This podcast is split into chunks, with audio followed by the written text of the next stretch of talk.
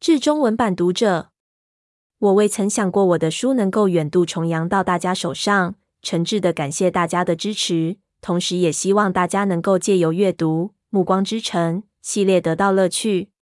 史蒂芬妮，献给我的大姐艾蜜莉，她的热情是促成我完成本书的最大动力。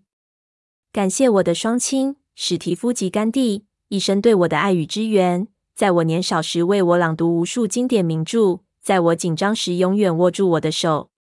感谢我的丈夫潘丘，以及我的儿子们加布、赛斯及艾丽，不时和我讨论故事中的虚构人物。感谢作家出版社 Writers House 的朋友们，珍妮佛、盖内霍斯，给我这个新手机会。朱蒂、李默，让我最不可能的梦想成真。只是分别善恶树上的果子，你不可吃，因为你吃的日子必定死。创世纪两点十七分。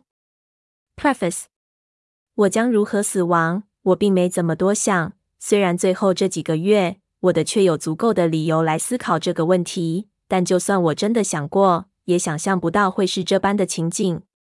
我屏住呼吸，走过长廊，凝望猎人漆黑的双眼。他愉悦地看着我。这的确是个挺好的死亡方法，在一个只有我爱的人与我同在的地方。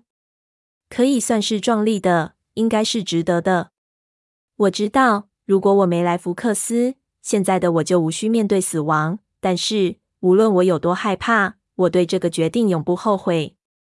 当生命给你一个超乎预期的梦想时，就算即将死亡，也不应悲伤。猎人给我一个友善的微笑，从容的向前，杀死我。